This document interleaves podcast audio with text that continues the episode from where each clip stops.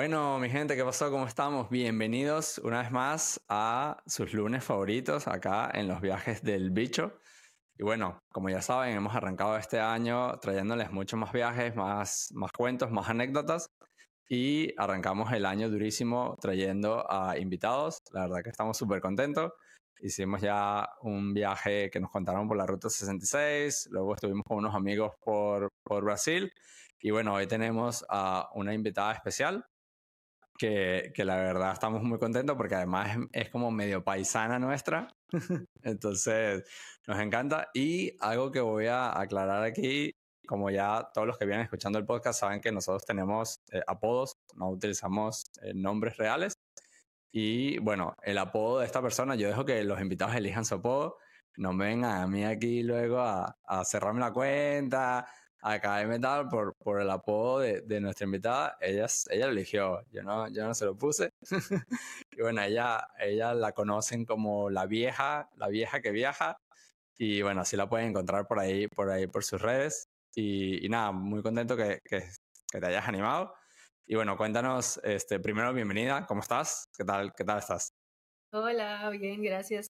Es vieja que viaja porque por ahí hay una señora que sí es mayor y también tiene, mucha gente me busca y está como la vieja que viaja, no, esa no soy yo, soy vieja. Ah, mira, mira, importante, importante aclaratoria y no, no se vayan a confundir, y si no, bueno, la siguen a las dos y ya está, y la juntan ahí. y la juntan a las dos. Bueno, y cuéntanos, este, aquí la verdad que a nosotros nos gusta es eh, saber las experiencias de la gente sobre todo gente que, que, viaja así como nosotros, que les gusta viajar eh, solos, ¿no? Porque mucha gente, siempre está la gente que le da miedo, que te dice, no, pero ¿por qué viajas solo? Eso debe ser súper aburrido, eso debe ser no sé qué, tal. Eh, la verdad es que yo me lo paso genial, no sé si a ti te pasa, te pasa lo mismo cuando te vas por ahí sola, ¿sueles viajar sola o te vas, o te vas con más gente? Siempre viajo sola. Siempre sola, ¿no? Por ahí a, a lo loco y te vas y, y, y ¿Qué, ¿Qué, es para ti viajar sola? ¿Qué, cómo, ¿Cómo te sientes cuando viajas sola? ¿Te da miedo? Porque aparte, claro, todo el mundo me dice, ah, es que tú eres hombre, entonces para ti es muy fácil. Sí, entonces, tener esa perspectiva del lado de vista de las mujeres está, está bueno, ¿no? O sea, ¿cómo, cómo se vive? Bueno, eh, a ver, es que depende, porque para mí la gente que dice que si no me aburro, que si no sé qué, realmente viajar solo, viajar sola es mucho voltaje, o sea, todo el tiempo estás conociendo gente. O sea, nunca realmente... Para nunca mí, estás sola, es que yo, yo, yo, conozco más gente cuando voy solo que cuando, que cuando estoy con, con más gente, es mentira. Exacto, lo que pasa es que claro, cuando vas con amigos o así, pues siempre andas con tu grupito, cuando estás sola, pues vas conociendo a todo el mundo, todo el mundo, o sea, usualmente se queda uno en hostales y ahí es donde tú conoces pues a todos los que andan también, muchos viajeros en plan solo, que también eso me parece curioso porque muchas chicas, no, que qué susto, que no sé qué, pues en realidad el susto es más el tema del transporte y llegar al sitio. Ya una vez llegas al hospedaje, pues ya empiezas a conocer gente y es más, más breve. Pero sí es verdad que, claro, en los temas de transporte da un poquito de susto, sobre todo porque en fronteras hay muchos problemas para las mujeres que viajamos solas. Sí. Entonces siempre te hacen la pregunta, ¿y por qué viajas sola? ¿Y por qué? ¿Y por qué? Gente de migración. bueno, porque, porque no quiero viajar con gente, deja el fastidio. Voy sola por ahí, ya está. Les parece muy raro todavía. O sea, me parece, a veces yo me sorprendo porque a veces yo digo, pucha, pero ¿en qué siglo estamos? Pero no, claro, uno, yo estoy súper acostumbrada, pero claro, todavía llega uno y se encuentra como con esas reacciones y es un poquito curioso, por no decir más, ¿no? Entonces, por ejemplo, en ese tema de, ah, no, que por qué viajas sola, que no sé qué. En Hong Kong me metieron a interrogatorio porque viajas sola.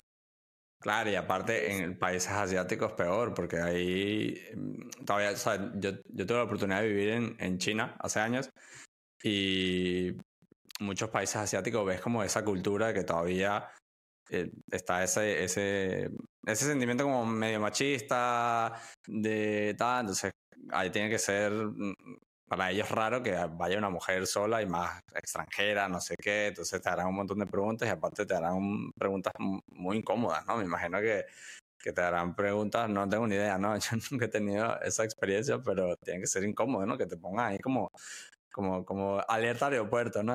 y sales tú ahí en alerta aeropuerto. La verdad, sí, sí, es bastante incómodo. Em, entonces siempre como que a veces preguntan, no, ¿y por qué sola? Entonces, eso es lo cansón, la verdad. O sea, yo cuando voy sola, el único como fastidio que me da, porque no es miedo, es fastidio, es pasar las fronteras. Claro. Ver las preguntas. La, la pregunta era. Y que bueno, ¿y usted, y, usted, ¿y usted a dónde va? No, yo vengo a ver a Mickey. Ajá, y esa maleta de tres meses, eso no es para ver a Mickey. pues es que yo no viajo, yo viajo casi sin maleta, la verdad. Eh, ah, ok. Mi esencia es más viaje minimalista. Entonces. Pero, te, vas, te vas con una mochila, te llevas algo, ¿no? Te, llevo una mochila, sí, sobre todo es grande porque siempre voy con mi computador. O sea, cuando ah. me desaparezco me pierdo de redes porque eh, pero mi compu es grande porque yo edito video. Entonces, eh, por eso, eso es lo que más me hace bulto. Pero en realidad yo le muestro a la gente últimamente tengo un chaleco, entonces meto toda la ropa en el chaleco y paso así, relax, no me puedes decir nada en las aerolíneas, claro, se, muerden un codo, ¿no? Porque... Claro. Te llevas ahí, tú eres la que se pone tres camisas antes de meterse al avión, dos pantalones, tal, para no pagar equipaje, ¿no? Ya te vi, ya te vi. Exacto, pero entonces desde que conseguí este chaleco, que puedo meter todo en el chaleco, pues es genial. Entonces, por ese lado, no, Sí, claro, es una cosa que, de hecho, hablo mucho de, este tema de fronteras que me ha traído muchísimo hate en, ay, en redes, pero esa es otra cosa que sí, claro, se fijan mucho el tema de las maletas. Claro. Porque a veces cuando me han metido a cuarticos, le llamo yo los cuarticos. Uy, el cuartico, el cuartico, fíjate. Como jodio. Eh, se fijan mucho en la maleta, entonces me dicen, ¿y tu maleta? No, esto, solo llevo eso. ¿Solo eso? yo, sí, solo eso. Mm. Pero y eso, y eso no te da como más problemas, porque claro, te ven, te llevan que se ven que da como que bueno, pero esta no trae nada. ¿Para dónde vas tú sin nada? No es como, para ellos tiene que ser muy loco. no, en realidad no, no, no tengo problemas con eso. Eh, digamos yo, que justo eso es lo que me, me ha traído problemas decir esto en público. Que, eh, digamos, yo he viajado sin parar mucho tiempo y nunca, nunca me paso más del tiempo permitido por mi pasaporte. Pero claro, hay veces que el tiempo permitido es mucho y tú igual no lo puedes decir, porque te claro. sí, sí.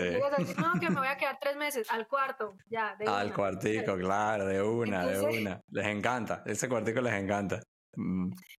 Sí, entonces la gente cree que yo es, yo es que les digo cosas ilegales, que no sé qué. No, o sea, Parce, es que si tú dices que te vas a quedar tres meses así esté permitido, te van a pasar al cuarto. Te van a pasar, te van a pasar, seguro. Sí, sí. es mejor decirles, no, vengo, vengo una semana, vengo 15 días y que te pongan el sello por tres meses y ya luego te queda. eso es así. O sea, eso es, eso es lo que yo hago, porque si no, es aguantarse un montón de preguntas. Claro, la gente cree que, que yo digo que, que se queden. Yo nunca he dicho que se queden. Yo me quedo. O sea, yo siempre estoy hasta el tiempo permitido.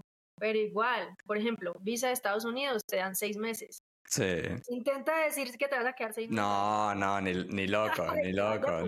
más de una, de una. No has terminado de decir. no, eh, ya, señorita, pase, pase por aquí, haga la fila. Mira, a mí me pasó, este, sobre todo donde más me ha pasado es en Estados Unidos. Eh, ya los últimos viajes no, porque he ido muy cortico, entonces ven que ya tengo el pasaje de una semana de regreso, entonces como que no le hacen mucho caso. Pero una de las veces que fui, sí fui como más tiempo.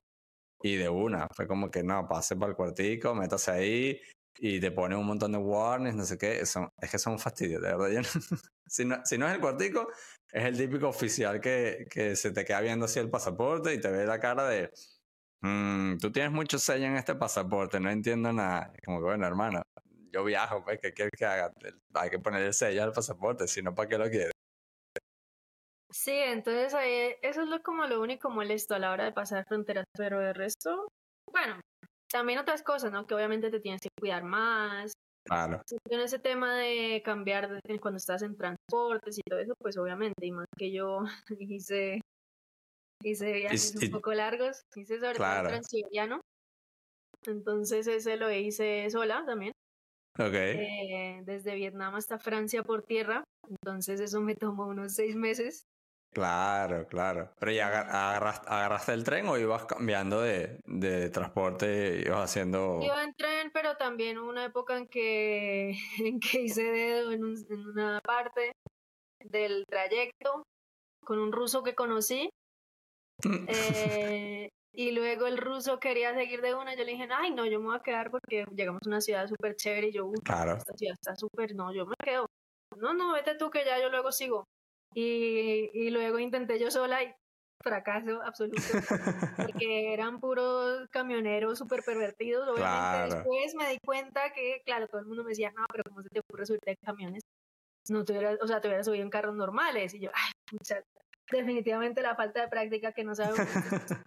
bueno, pero es que a veces, a veces, este, yo por lo menos cuando, yo le, sí es verdad, ¿no? Ya luego volvemos a lo mismo, ¿no? Mujeres, hombres, tal. Yo cuando hago dedo, eh, a veces me gustan más los camiones, más que nada, aunque vayan más lento, sobre todo cuando quiero hacer distancias largas. Si quiero hacer distancias largas, es más fácil que un camión se atraviese un montón de kilómetros, los, los autos pequeños van al pueblo al lado. Entonces tienes que hacer 800 dedos y es una locura. Entonces, depende de la distancia que vayas a hacer, el camión viene, a veces viene mejor. El camión va directo. El camión va directo en muchas horas. Pero y aparte se, saben todos los sitios buenos para comer, que es lo mejor. Ellos te dicen, no, vamos a parar aquí a comer y la comida está buenísima.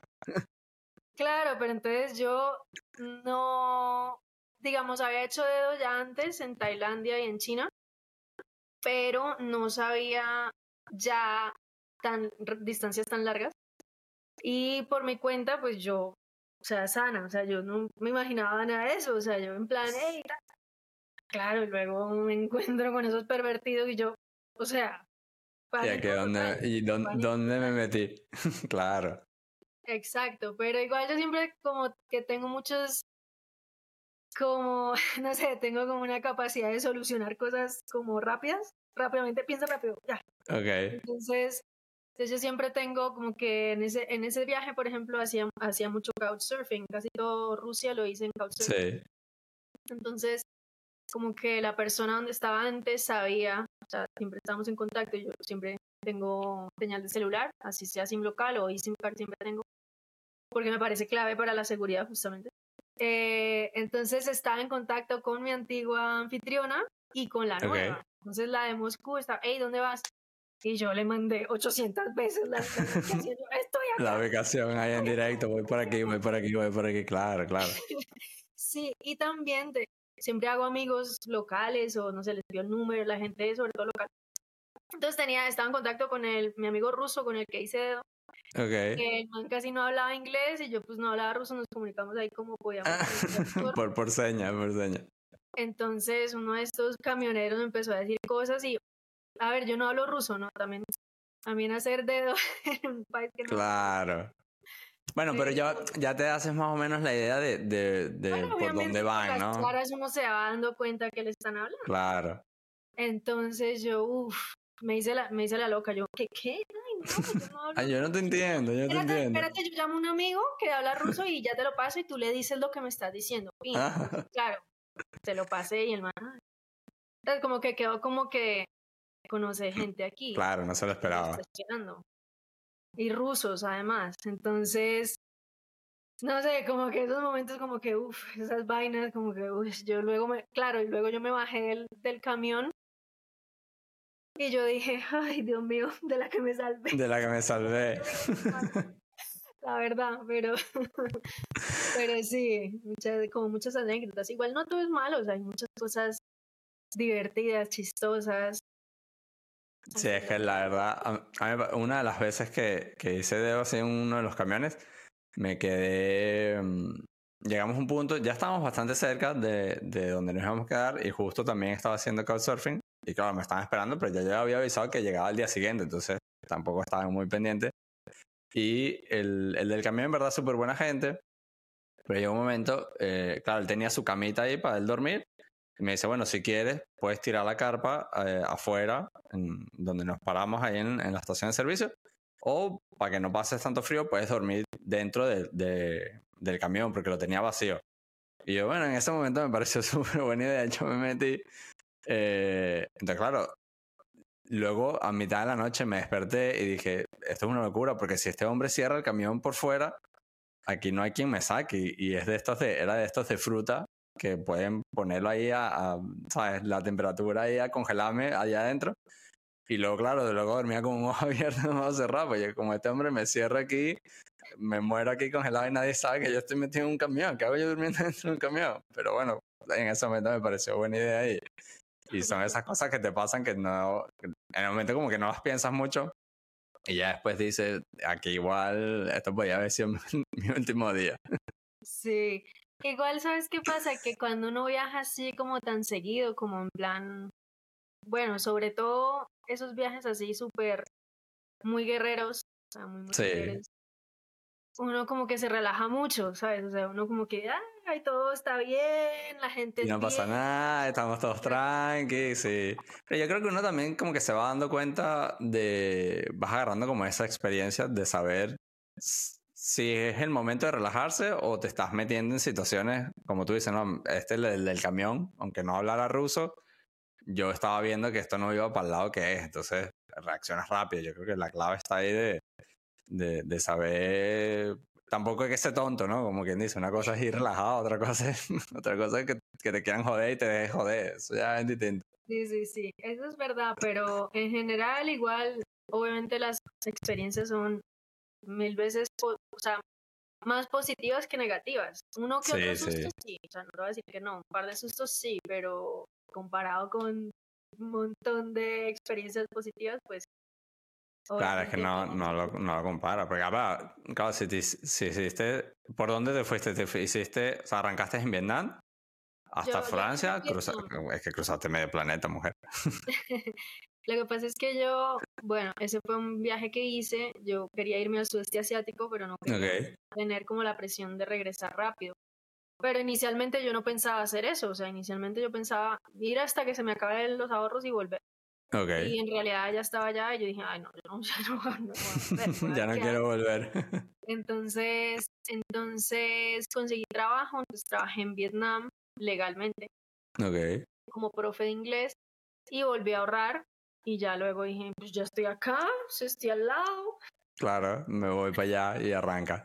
Tú miras el mapa y te dices, no, pero sí se puede, sí es posible. Entonces ahí ya se pone uno a averiguar, bueno, qué, cómo, tal. Cómo me voy metiendo, cómo voy subiendo, claro. Exacto. entonces, entonces ahí empecé, no todo lo hice en tren, hice en bus, carros, como te dije, eh, algunos tramos en tren. Ok. Pero, pero no ¿Qué tal, ¿Qué tal es ese tren? Yo siempre, yo siempre lo he tenido así como medio, mm, como a la vista, eh, pero la verdad es que pues nunca, nunca he hecho ese tren, no sé qué tal es hay muchos tipos de viaje. Okay. Hay gente que viaja en el superlujo, yo no iba a viajar en Sí, sí, hay uno que es una locura. Yo conocí una vez una mujer francesa que sabía como... Eh, ella mm, se quedó viuda y se estaba gastando toda la fortuna viajando y sus viajes iban desde... Eh, bueno, voy a agarrar un velero hasta, hasta Galápagos y de ahí me agarro un barco hasta no sé dónde y luego me bajo a la Antártida. Y yo, pero señora, eh, ah, me parece genial, pero usted tiene una hucha ahí que usted, yo no sé cómo se paga ese velero para la Antártida, está loca, pero bueno, ella feliz. Y se había hecho el, el, tren este, pero el, el, el, el, el bueno, el, el, todo lujo, sí, sí, una locura. Claro, es que la gente tiene esa idea, ¿no? Que el transiberiano es el o el grande o se imaginan, bueno, yo hice el transiberiano por tramos, no lo agarré porque, claro, si tú lo, lo agarras non-stop, dura dos semanas, básicamente dos semanas sin bañar en ese tren. o sea, sí, entonces yo no lo bueno, así. como decimos, un poquito aquí, un poquito aquí, para adelante. Sí, pero yo quería ir parando, entonces quería visitar, digamos, sobre todo la zona de Siberia en Rusia, porque ya había estado en Rusia antes eh, y ya había conocido como la zona occidental, pero no sabía nada de pues, la Unión en con Asia y todo eso. Claro. Entonces quería ir parando. Eh, y fui más que todo, tomé tramos de la, en tercera clase, que es como las literas, como las torres de literas y... Ok. que va todo el mundo ahí uno encima del otro. Sí, sí, sí, sí. Pero no habían, no habían, pero solo llevan gente. Porque yo me montaba en unos trenes que vas tú y una gallina al lado tuyo. Entonces, bueno, tranqui. No, allá solo llevan gente. No, gallinas no. Solo gente. eh, y son como torres de tres camas. Pues tercera clase, son torres de tres camas y tú llevas tu comida. O sea, yo aprendí a llevar como esas, uh, las sopitas esas maruchan. Ok. No la, el agüita caliente. Ah, bueno, pero bien. Maruchan, eh, llevaba uno té. Entonces, claro. Eh, no sé, esas cosas, ya tú si quieres echarle, bueno, esas cosas como como avena de esas que le echas agüita y ya Sí, que les echas agua y, y las calientas y chao, para adelante. Sí, igual a mí mira que viajar en tercera clase fue muy chévere porque, porque la gente me hablaba mucho. O sea, es que la gente en Rusia es súper hospitalaria. Pero ¿y cómo, cómo te entendías con los rusos? No entiendo nada. Pues esa es la cosa, yo no hablo ruso, entonces, entonces yo, ¿qué pasa? Que antes de, de hacer el viaje, yo empecé, yo aprendí a, Hiciste Duolingo, ¿no? Eh, ah, ah haciendo Duolingo de ruso, ¿no?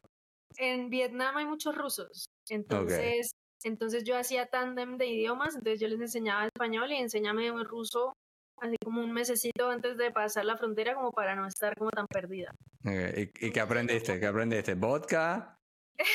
yo aprendí básicamente las preguntas. Entonces, Ese es un tip que hace rato no doy, pero que no sé, tantas cosas que uno como que aprende viajando. Entonces yo aprendí que desde que tú te aprendas un par de preguntas en el idioma al que vas, eh, tú simplemente la haces tin y la persona y cuando para y ahí sacas algo y luego tin y claro uno no se entera de nada o sea realmente no se entera de nada de lo que me decían pero la gente estaba contenta hablándome. Ellos estaban claro. emocionados. Ah, rompes esa barrera ahí de, de, eh, rompes el hielo y la gente ya te ve como, bueno, esta algo de ruso sabe y ahí cambia, cambia la temática. Ya la gente te ve más tranquilo, se pone a hablar contigo y lo que tú dices, no entiendo nada, pero, pero quitas ese miedo de, bueno, igual me van a hacer algo. No, no, pero esta sabe, esta sabe pedir vodka y Nastrovia y tal y para adelante. Así que todo bien.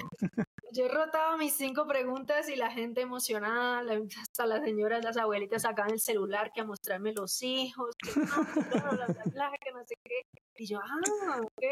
No, de eso me terminaban ofreciendo comida. Y allá, Ay, gracias. Ah, no, vale, pero, o sea, de, tercera clase pasaste de ahí a, al, al, estilo local, ahí con la abuelita haciendo comida y todo. La verdad, sí. Y de hecho, digamos, si alguna chica alguna vez me escucha eh, que quiera hacer el transiberiano, de hecho yo lo recomiendo más en tercera clase que en segunda. En tercera clase todo es abierto. Entonces sí, pues estás con todo el mundo, o sea, todo el mundo ahí, con todo lo que se implica, pero todo se ve. En cambio en segunda clase son cabinas cerradas. Okay. Entonces en un momento, en un momento no conseguí en tercera y me fui en segunda. Y era una cabina cerrada, y pues sí, está el camarote y todo, pero eran todos hombres en la cama. Y yo sola. En mi camita, pues afortunadamente yo siempre agarro las camas de arriba. también, eso también aprendí que es otro tipo, me parece súper más seguro que uno esté arriba, porque si te van a hacer algo, no, o sea, es muy difícil. Sí, se, tienen menos espacio, se tienen que trepar, van a quedar incómodos, no sé qué, y siempre les puedes dar una patada y se caen. Si estás abajo, ¿qué va? Estás abajo, no hay para dónde correr. Exacto, entonces yo siempre agarro camas de arriba. Entonces, este, claro, yo había agarrado cama de arriba, entonces igual podía echar ojo, pero, o sea, estaba como, o sea, estoy en un, como en un cuarto cerrado. Claro. Tres hombres y yo, o sea, ya, ya, o sea, en algún momento pensé, pucha, ya también yo ponerme en estas. que me mandan a meterme aquí, ¿no? no se me ocurrió en el momento de comprar pensar, ay, a lo mejor me toca en un cuarto sola, yo sola con puros hombres. Claro, bueno, ya estabas ahí metida, ya pues por inercia te, te, metiste ahí listo, ¿no? O sea... sí.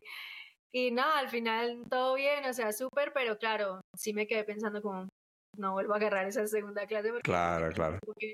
Y, y sí. Pero, pero son cositas que uno va viendo ya.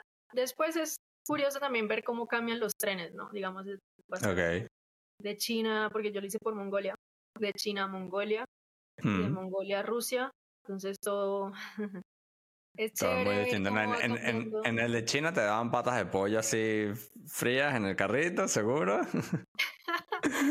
en el, uy, lo que me, lo que me molestaba de los trenes chinos era que um, fuman mucho.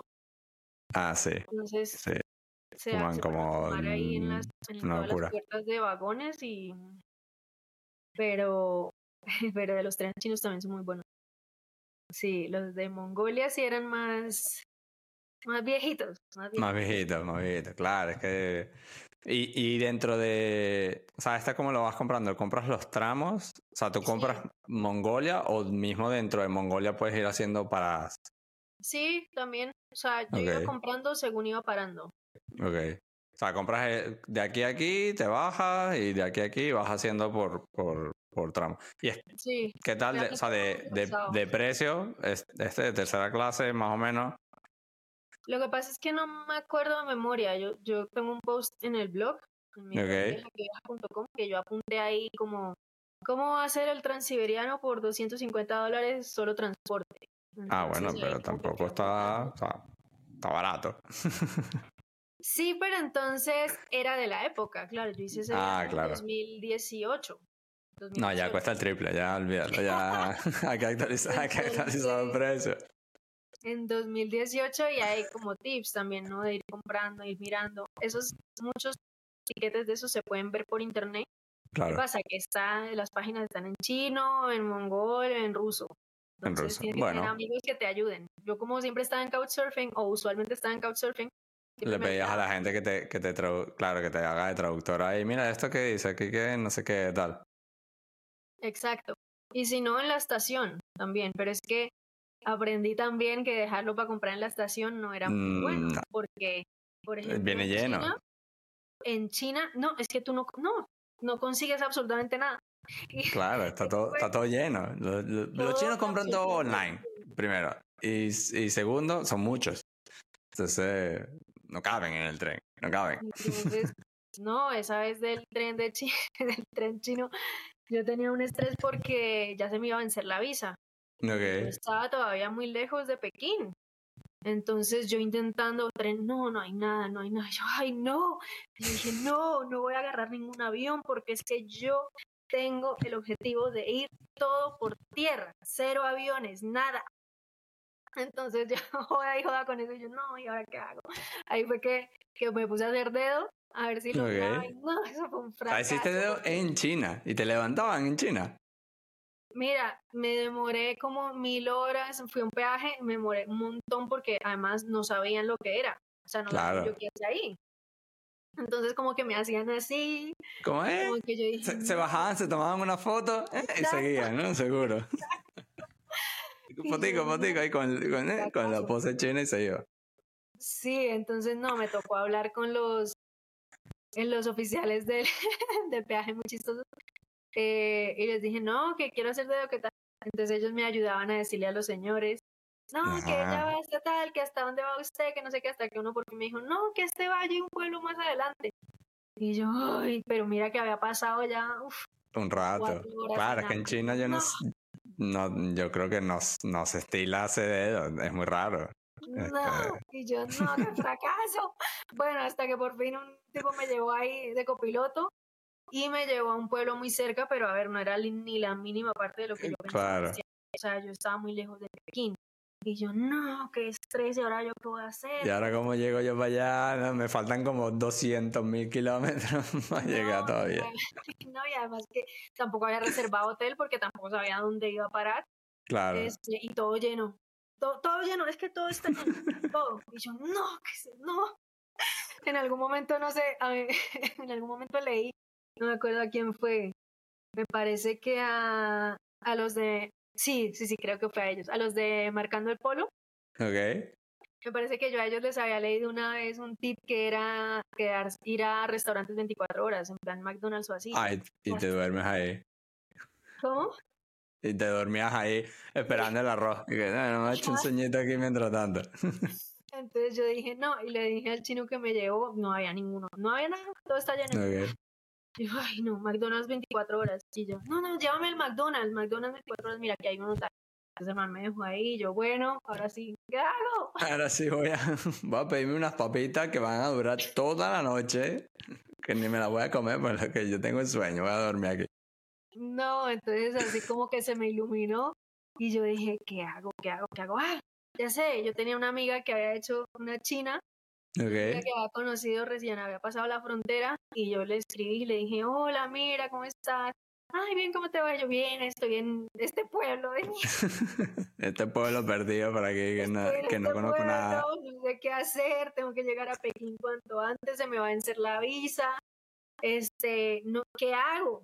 ¿Qué hago? O sea, y me dijo, no, pues es que, es que no sé. Yo le dije, bueno, lo que se me ocurre, si me puedes ayudar, es mira a ver cualquier tren, cualquier es que cualquier tramo que haga, pero que vaya en dirección a Pekín. Que vayas, que te, que te lleve para arriba, claro. Y así yo paso la noche en ese tren y ya miraré luego donde me deje y de ahí no sé qué va a hacer. O sea, ya me iré mirando, pero por lo menos avanzar algo. Claro. Ese, ese, es un, ese es un buen truco siempre de agarrarte los autobuses o los trenes nocturnos, porque así te ahorras el alojamiento y, y, eso, y tienes donde dormir, porque cuando, cuando ya empieza a caer la noche, yo muchas veces lo que hago es me llevo, me llevo carpa y si me agarro la noche me tiro por ahí, tiro la carpa en alguna esquina y digo, bueno, aquí fue. Y lo peor que puede pasar es que siempre, siempre se te acerca un perro, una cosa que dice, bueno, no pasa nada. Pero siempre hay uno que, que viene a tocarte así la carpa como que, para ver, para ver qué estás haciendo. Yo, intento fingir que soy, no sé, un homeless ahí en la calle tirado, con la peor pinta que me pueda llevar, entonces la gente no, te molesta, te tiras ahí ya.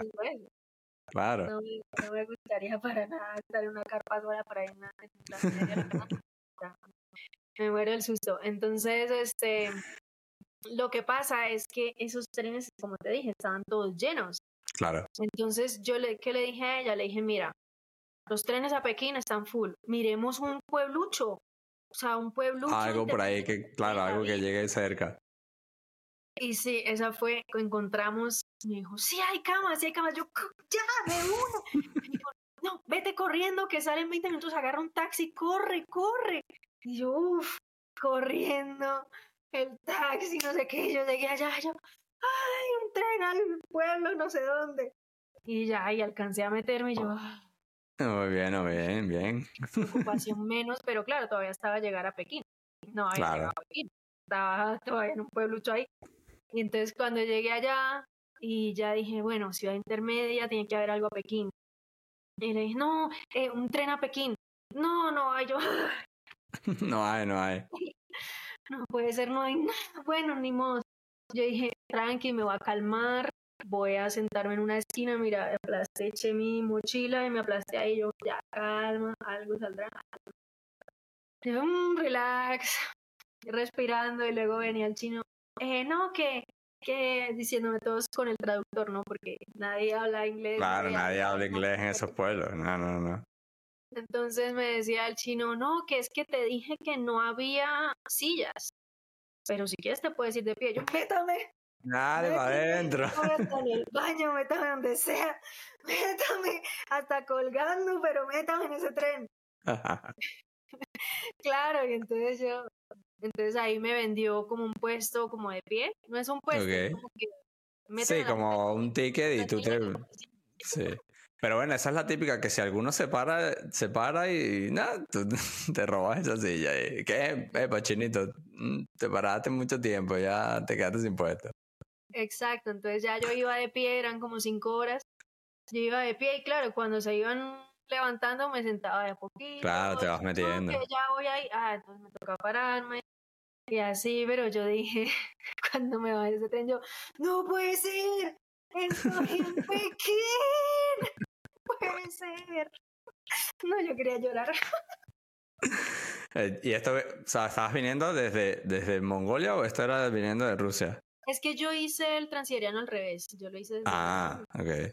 De, o sea, de Asia a Europa, ¿no? ¿Cómo lo hacen? Hacia, hacia el otro lado, ok. Sí, entonces estaba, no me acuerdo dónde estaba antes de Pekín. En, en, sí, en, en Xi'an. Donde okay. los guerreros terracota. Sí. en los terracotas ahí.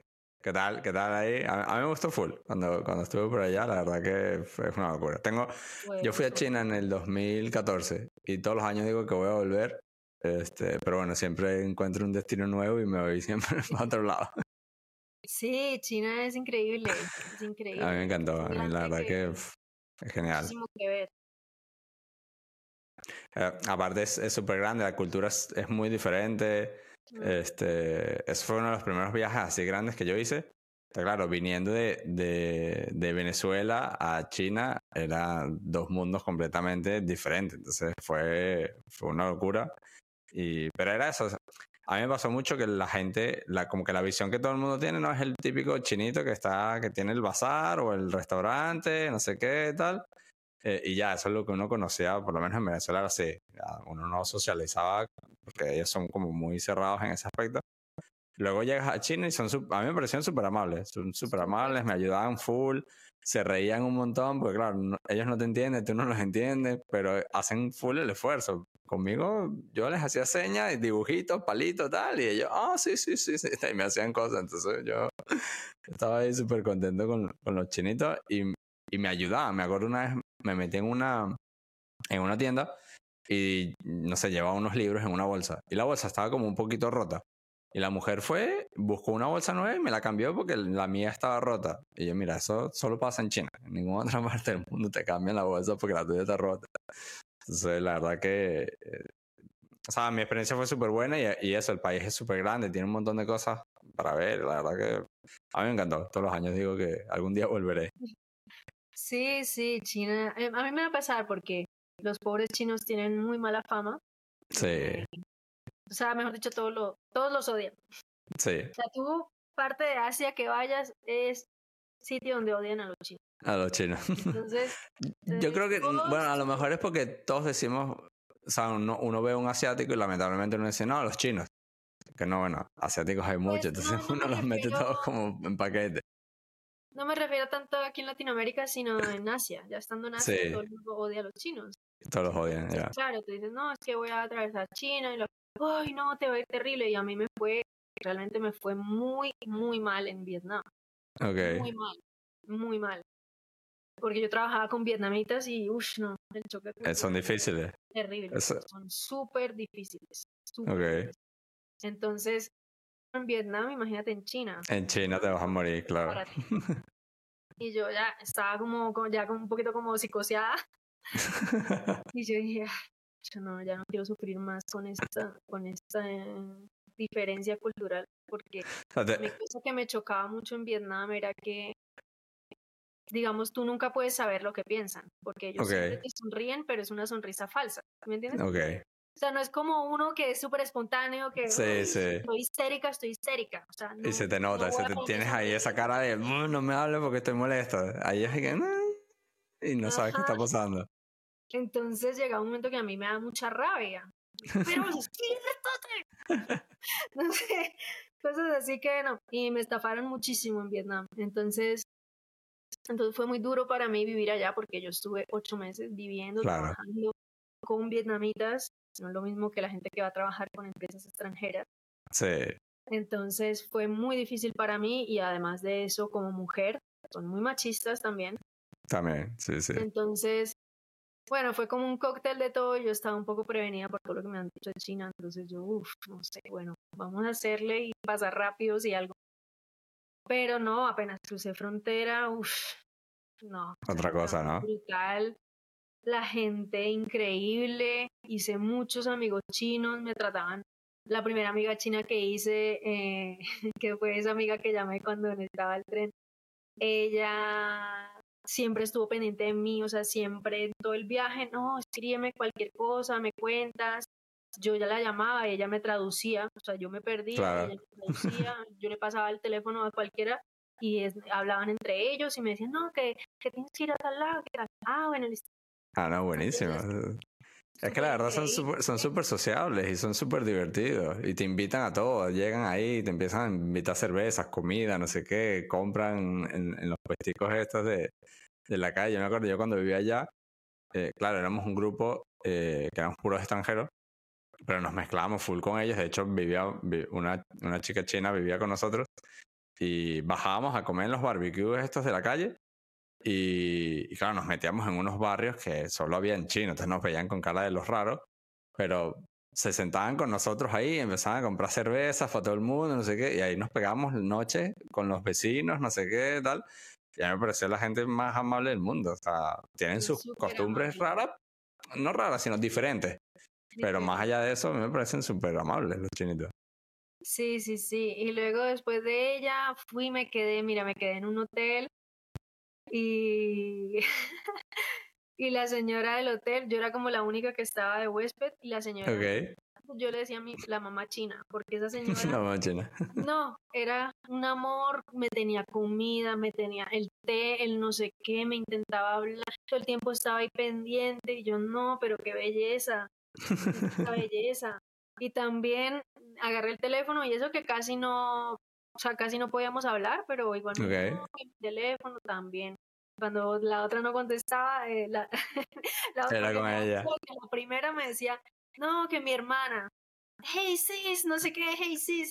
Y yo, no, no, pues tengo una hermana china y una mamá china. Ya me Claro, ya está, listo. Te hiciste, te hiciste la familia. Tú, tú, tú, tú fuiste para allá sola y te regresaste con una familia. Exacto. Buenísimo.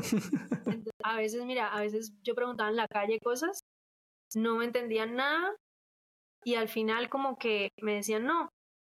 Yo les mostraba el mapa y me decían no, no, no.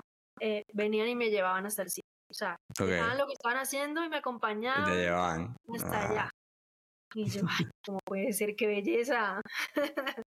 Sí, es que la verdad son, son, son, muy, diferentes son muy diferentes al, al estereotipo que uno está acostumbrado. Entonces, hasta que no estás allá, realmente no lo vives y, no, y la gente no lo entiende. Yo cuando cuento esto también, la gente me ve con cara de, de loco. Es como, no, no, estás loco. Si el chinito que yo conozco del restaurante es súper odioso, yo, bueno, deberías cambiar de restaurante para empezar y, y, luego deberías ir a, a que veas cómo son realmente en su país. Eso no tiene nada que ver. Pero bueno, la gente, la, la gente, yo creo que una de las cosas que más me gusta de, de, viajar y meterse en sitios así es eso, ¿no? Te, te das cuenta realmente cómo son las personas en, en sus países y en sus costumbres. Entonces, te quitas todos esos estereotipos de, no, es que este es de no sé dónde, entonces los de ahí son malos o son odiosos o no sé qué. Hay de todo. Uh, la gente a veces dice, no, que los venezolanos son muy panas. Bueno, algunos, no todos, ¿no? O sea, hay venezolanos que también son complicados. Entonces, poner a la gente en el mismo paquete y la gente que no viaja, por el motivo que sea, yo creo que se pierden muchísimo. O sea, para mí es abrirte en todo, a nivel cultural, vida, experiencias, de todo. Y, y pero bueno, a ver si, si con el podcast eh, le enseñamos a más gente que, que realmente hay más allá de la fotico de Instagram que, que se saca todo el mundo. Ay, no sé qué, me fui a París, la fotico en la Torre Eiffel. Sí, sí, muy bonito, pero. Ajá, ¿y los parisinos dónde están? ¿Qué, qué hiciste? Ah, Sí, por eso la verdad yo aprecio mucho haber hecho couchsurfing. Tal vez ahora mismo, en este momento de mi vida, Yeah. ya con esta edad, no mentira. Eh, pero. A ver, que, no, que, que no pasa más. nada. Que, que, te digan la vieja no significa nada. Tú para adelante. Eh, pero en su momento sí aprecié mucho hacer couchsurfing porque fue aprender, o sea, desde estar en la casa de alguien. Claro. Como piensan, es muy diferente que ir a un sitio turístico y ya, listo, ya, ay, next, sí. next. Entonces, entonces es una manera de viajar como muy inmersiva, que sí. realmente no tendrías esa visión si viajas quedándote en un hotel. Sí, te vas de hotel en hotel, no, no, no lo vives lo mismo. Yo, yo también las mejores experiencias que he tenido han sido en Couchsurfing. He, he, tenido buenas y malas, ¿no? Hay unas que te quieres salir corriendo, pero hay otras que años más tarde nos seguimos hablando y siempre, oye, ¿cuándo vienes? ¿Cuándo no sé qué tal? Eh, se vuelve en tu familia, porque al final eso es que estás durmiendo ahí en su casa por X día y los ves como se levantan por la mañana así con cara loco, todo es muy diferente y es súper divertido. Sí, igual, igual mira que después de como que he cambiado un poco mi forma de viajar porque ahora, claro, estoy también trabajando, entonces claro. necesito tener conexión y, y el couchsurfing, digamos, de alguna manera no es que tú te quedes gratis, o sea, también es compartir, dedicar claro. tiempo a la persona. Entonces tampoco aguanta uno llevarse su computadora. Espérate, que es que tengo que terminar. tengo una videollamada ahorita, ya va, espérate. Que bueno, salgo a las 5, muchachos. Después de las 5 podemos hacer cosas. Exacto, estás en la casa de alguien, o sea, no vas a salir. Sí, es diferente. Entonces he cambiado un poquito de eso, pero intento igual hacer, yo, mira, yo siempre que viajo tengo aplicación y hago hangouts, conocer gente. Okay. O sea, claro. No tanto quedarse en casa de alguien, Pero sí, hey, quiero ir, quiero ir, estoy, voy a ir a museos hoy, ¿quién se, quién se suma? Entonces, también gente llega y todo eso, entonces también es chévere. Y también alojar, porque también, como que después de ese gran viaje, regresé, yo dije, ya, voy a, Lo tengo que hacer, voy a recibir a todo el que pueda en este sofá. Entonces, una época que recibí demasiada, demasiada gente. demasiada gente que ya decía, necesito, necesito más sofá o, o, o me tengo que ir yo de la casa porque ya no cabe. recibí mucha gente uno tras otro, tan, tan, tan. y claro, la gente no como que no entiende, ¿sabes? Claro. Como que, está como loca, o sea, recibiendo gente que ni conoce, seguro le pasa algo, yo que no, que no, que no funciona. Que no, sí. Es que eso siempre lo ve la gente que no lo ha hecho nunca y la verdad es que claro, la, las personas que viajamos y estamos en ese tipo de, de, plataformas tenemos como otra cultura y sabemos a lo que vamos. O sea, si yo estoy en Couchsurfing, probablemente yo también tengo mi sofá recibiendo gente y yo voy a intentar comportarme de la misma manera que, que esperaría que la gente que se queda conmigo lo haga. De nuevo, habrá experiencias buenas y experiencias malas más allá de eso, pero yo creo que la gente que... Si tú vas a hacer couchsurfing, tienes que hacerlo ¿no? Con esa mentalidad de primero te estás quedando en casa ajena, ¿no? Y respeta y, y trata de compartir y no sé qué. Eh, ya luego que se lleven mal o, o, o, mejor, ya eso depende de la convivencia de cada quien. Tampoco es que nos vamos a llevar bien con todo el mundo. ¿no? Hay, que, hay que decir las cosas como son. Habrá gente que no te cae por el motivo que sea, pero ya está. Sí. Oye, mira, no funcionó, lo que sea, y, y, que luego la gente tampoco es que se va a quedar tres meses o, o sí en, en, tu sofá. Entonces, eso ya depende mucho de, de los casos. Sí, sí, sí, igual, igual también yo digo que uno ve, o sea, la gente sí, que no sí. lee es la que se lleva malas experiencias. Porque Sí. si uno tiene un ojo así, yo, sinceramente, yo creo que tengo un ojo, ojo de lince con eso. Yo empiezo a ver cositas en la descripción y yo, uff, no. Uy, esto no, mm, Claro. esto no cuadra, esto no cuadra. Next. Exacto, y lo chistoso es que a veces le preguntan a uno, ay, ¿por qué me rechazaste? Ay, por, ay, pero dime por qué no. Porque no, porque no encajan, porque bueno, ahora a ti te gustan ciertas cosas que a mí no, y ya está. Entonces, para que vengas a pasarla mal tampoco es la idea. Entonces, ya está. Next. Exacto, y, y a veces también uno viendo comentarios, uno dice, uy, no. Sí, sí, sí. Entonces, como que todo es cuestión de filtrar, pero si uno sabe fijarse en esas cositas, yo creo que la mayoría de experiencias son positivas. Sí, la mayoría de las veces. mm, Yo la verdad es que he tenido suerte y, y, y la verdad me la he pasado genial. Mm, sí, mm, las pocas veces que ha sido como incómodo ha sido más de, de, bueno, momentos diferentes de cada quien, que de repente la otra, el host estaba ocupado, yo estaba ocupado, o queríamos hacer cosas diferentes, pero bueno, eso es, eso es normal. Pero de ahí a llegar a tener, es que a veces si ves unos comentarios que dices, "Sí, está, está muy loca. Sí, la verdad sí.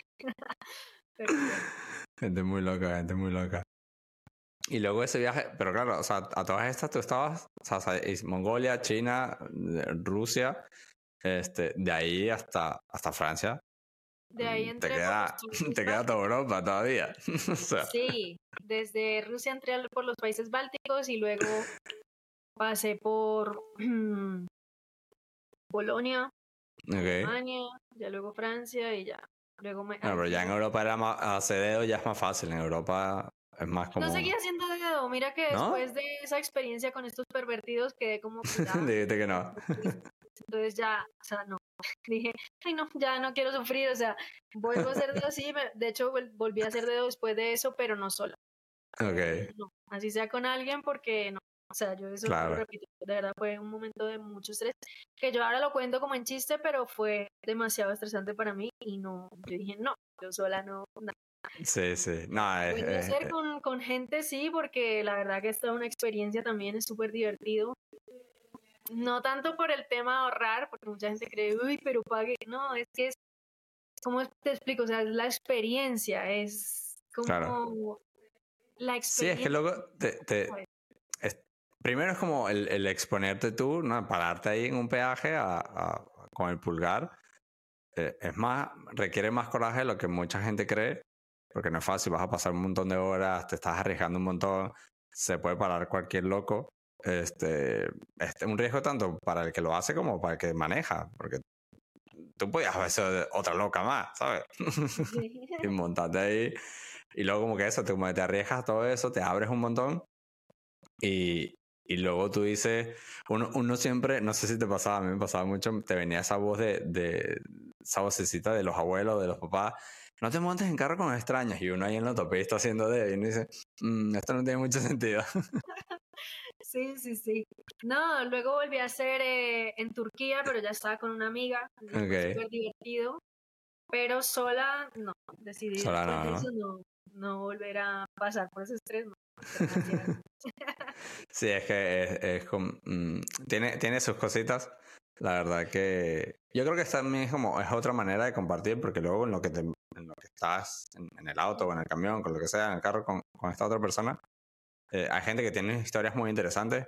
Yo me encontré todo, gente que luego conocía a toda su familia, que me dejaban dormir en su casa, gente que, que me... Otro que decía, bueno, yo llego hasta aquí y era un pueblo perdido en la, en la mitad de la nada que tú dices, hermano, pero ¿y ahora cómo salgo yo de aquí? Si aquí viven cuatro vacas y, dos conejos y tú, ah, para que no pasa nadie.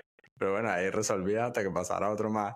Entonces, como es esa aventura de, primero no sabes dónde te van a dejar y qué te vas a encontrar y, y bueno, qué historias tiene la otra persona. Entonces es, es bastante, bastante grueso. Yo creo que por lo menos una vez todo el mundo lo tiene que probar y bien sea acompañado o solo, ya aquí cada quien que se atreva a hacerlo como, como quiere es bastante diferente.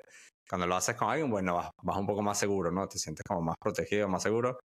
Eh, cuando vas solo, sí es como llevas ahí la mano pendiente de, a ver, que yo, yo hacía mucho lo que tú hacías, ¿no? De mandar la, ubicación a otro y iba viendo siempre como en el mapa, me descargaba siempre el mapa para ver por dónde se estaba metiendo. Pues decía, bueno, si voy para allá, tiene que ir por aquí. Cuando ya empiezas que ves que de repente empieza a agarrar unos atajos raros, tú dices, mmm, esto, esto no pinta bien, la autopista para el otro lado, hermano, ¿para dónde va? Entonces le pregunto, mira, no es para el otro lado. Siempre te salen con un cuento, no, que por aquí es más rápido que un atajo. Un atajo. Mm, este atajo, este atajo no me huele bien. sí, sí. Pero como que le ayuda también a uno a afinar la intuición. Sí. Entonces, sí son cosas que le quedan a uno para la vida. Totalmente. Pues lo a hacer. Este, si es algo que uno dice, uff, lo probé, increíble. Súper. Muy bien, muy bien, súper divertido. Bueno, la verdad que, que, que, bueno, ahí tienen, yo creo que les hemos dado a la gente un montón de, de tips súper buenos este, en este episodio. Y la verdad que la invitación está abierta para todos aquellos que quieran venir. Cuando quieras volver a venir, nosotros encantados. Si tienes más amigos viajeros que, que se animen al, al podcast, eh, pues bueno, vénganse ya ven cómo lo hacemos. Esto es, eh, contamos, contamos la verdad. Aquí estamos, aquí nada de esto es inventado, aquí no lo hemos planeado, aquí no hay un script en ningún lado. Esto, esto es lo que es. Y bueno, si quieren hacer dedo, bien sea solos o acompañados, Couchsurfing, ahí tienen, la vieja se las sabe todas. Si puedo llegar de, de, de Vietnam a Francia por tierra, pregúntenle lo que sea porque esta mujer se las sabe todas. Muchas gracias por invitarme. Aquí las puertas abiertas y, bueno, nada muchachos, muchas gracias a ustedes por, por escucharnos, por seguirnos. Recuérdense, este, tenemos ahí ya el podcast en varias eh, plataformas. Tenemos también la página web que la lanzamos esta semana. Ahí nos pueden ir dejando comentarios, iremos subiendo más cositas. Y bueno, eh, tenemos también el blog acá de, de, nuestra amiga La Vieja. Ahí se los dejaremos a todos en, en los comentarios, en la descripción, para que nos sigan. Y bueno, si quieren, si quieren saber más de, de las cositas raras que pasan en esos trenes, ya saben, ya saben a quién preguntarle. bueno, un placer, espero que estés bien y, nada, que tengas muy buen día. Muchas gracias por, por aceptar la invitación. Y bueno, están las puertas, las puertas abiertas cuando quieras. Entonces, ¿cómo sabe uno si esto paró o no? este, yo lo paro aquí y nos ah. despedimos de todo el mundo. Decimos chao y lo paro yo aquí.